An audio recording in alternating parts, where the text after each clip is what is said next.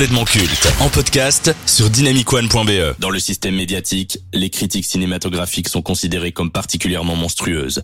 Chez Dynamic One, l'équipe de Complètement Culte, qui tente de faire face à ce fléau, a créé une unité d'élite, appelée Vidéo Club pour les incultes. Voici leur verdict.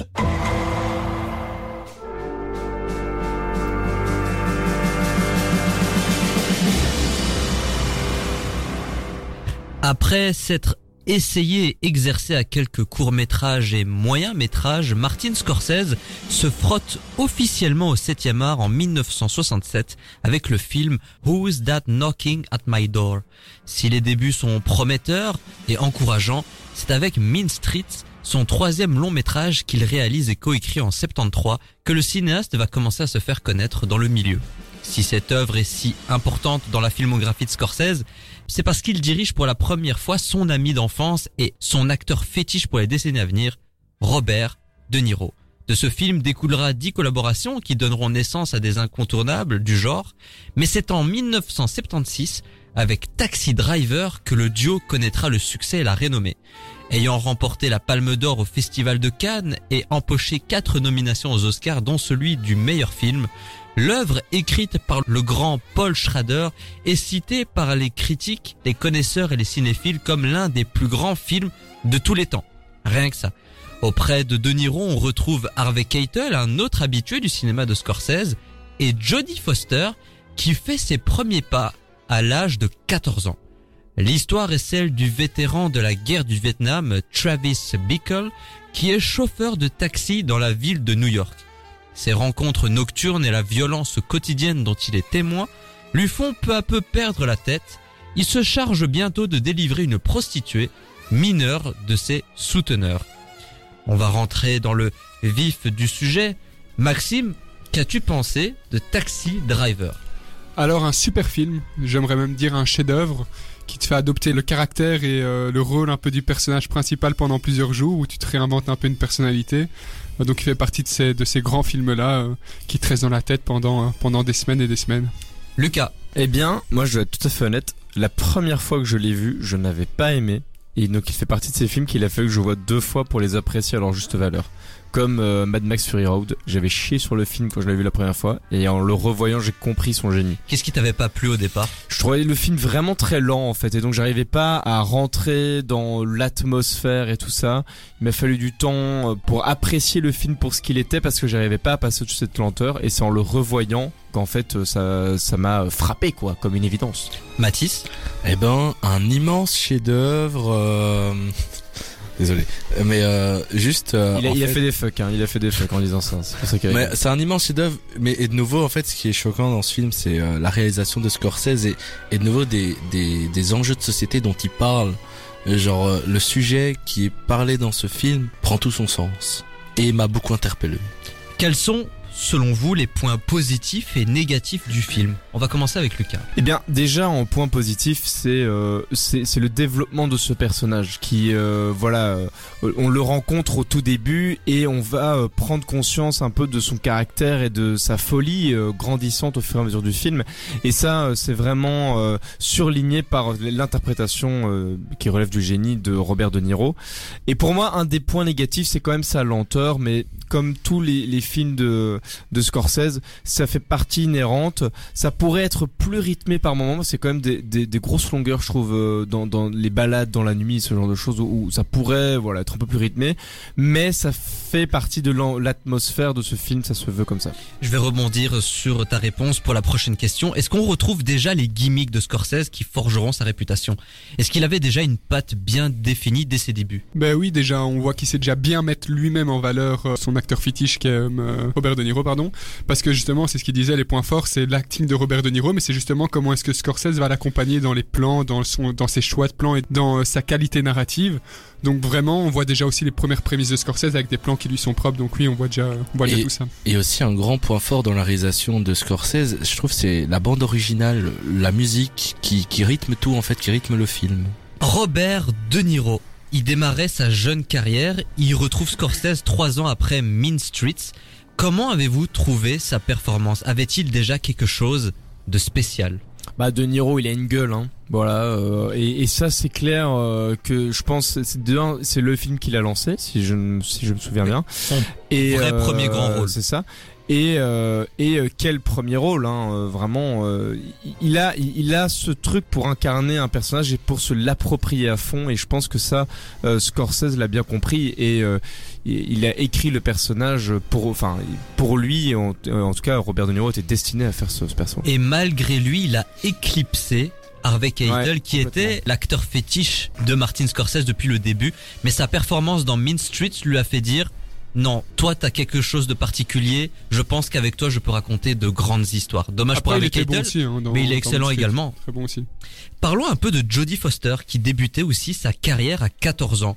Que pensez-vous de l'actrice de façon générale et de son acting et on va dire son importance dans le scénario de Taxi Driver? Ben moi euh, personnellement, elle m'a pas trop tapé à l'œil si je dois si je dois le dire sincèrement. Moi, c'est vraiment plus euh, Robert De Niro encore une fois. Il a quelque chose de toute façon, j'ai l'impression quand quand il est là, c'est lui qui est là et tu peux être qui tu veux à côté. Euh, il t'embobine et même s'il a un acteur, un rôle mineur dans une histoire, c'est quand même lui qui va en ressortir majeur. Pour vous, il éclipse tout le casting, même Harvey Keitel. Ouais, totalement. Enfin, et c'est malheureux pour les autres parce qu'ils ont pas la fame, mais Robert De Niro, c'est c'est un icône et, Comme et là, il a une gueule quoi. Il y a, rien à faire. Oh, mais la célébrité, il l'avait pas au moment de oui, oui, mais juste, euh, il a une gueule, enfin, il a une présence, il a un charisme. Ça, Tu peux pas te mettre en avant par rapport il est différent, il fait partie. Et puis le, le film est quand même fort centré sur son personnage, donc en fait, forcément, c'est sur lui qu'on va euh, qu'on va s'attarder et qu'on qu'on va retenir en fait. Oui, et en parlant du personnage de Travis Bickle, il a marqué les esprits et continue de faire parler. Pourquoi est-il devenu si iconique? Que symbolise Travis Bickle? Lucas ah, Le symbolisme dans euh, Taxi Driver, mais en fait, il euh, y, a, y, a, un côté euh, où il, est terrifiant parce que c'est un monsieur tout le monde qui finit par déconner grave.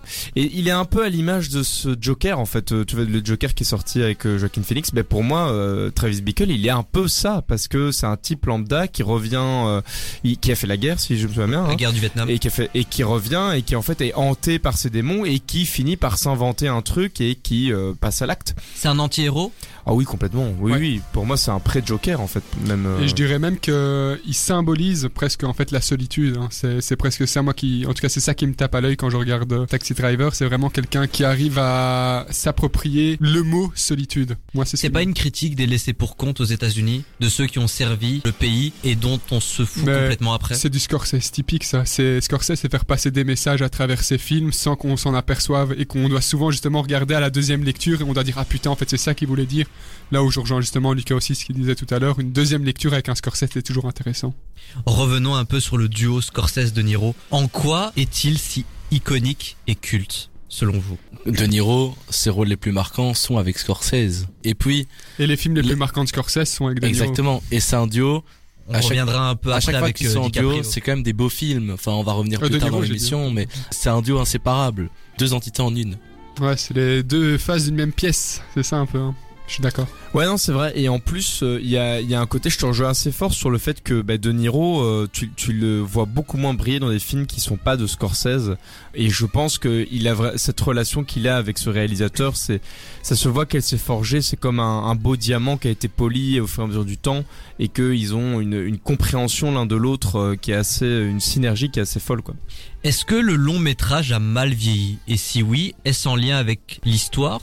Ou le rythme Mais non, pas du tout. Euh, c'est c'est un film déjà qui concorde plus ou moins avec euh, avec les valeurs américaines encore euh, actuelles. Donc déjà, il est pas déphasé avec la société. Et de deux, de toute façon, du Scorsese, ça vieillit jamais mal. Est-ce que pour vous Taxi Driver est le film le plus culte dans la filmographie de Martin Scorsese? Celui dont on va se souvenir quand on va faire une rétrospective de sa vie? Oh, Je pense pas. Franchement, t'as as un autre film, Le Wall Street, qui à mon sens, le dépasse. Et Taxi Driver est un très bon film. Oui, mais après, dans l'histoire du cinéma... Oh, Moi, j'ai les affranchis qui sont quand même pour moi sans, sans aucun débat devant. Taxi Driver est un très bon film de Scorsese, mais de là à s'en rappeler, en on s'en rappelle. Euh, bah 50 ans plus tard, on en parle encore. Oui, mais il va pas, il est pas culte quoi. En fait, il y a ah, quand même il est culte. si si. En fait, il y a quand même un truc dans. Euh, en fait, c'est ça. Je pense que les gens euh, populaires entre entre guillemets vont vont plus se souvenir de de films populaires, genre le Wall Street, mais Taxi Driver en termes d'objet de cinéma c'est vraiment un monument parce qu'à sa sortie, c'était un truc, euh, ça, ça a chamboulé un peu l'Amérique, quoi. Il y a, eu un côté très, euh, un peu avant-après.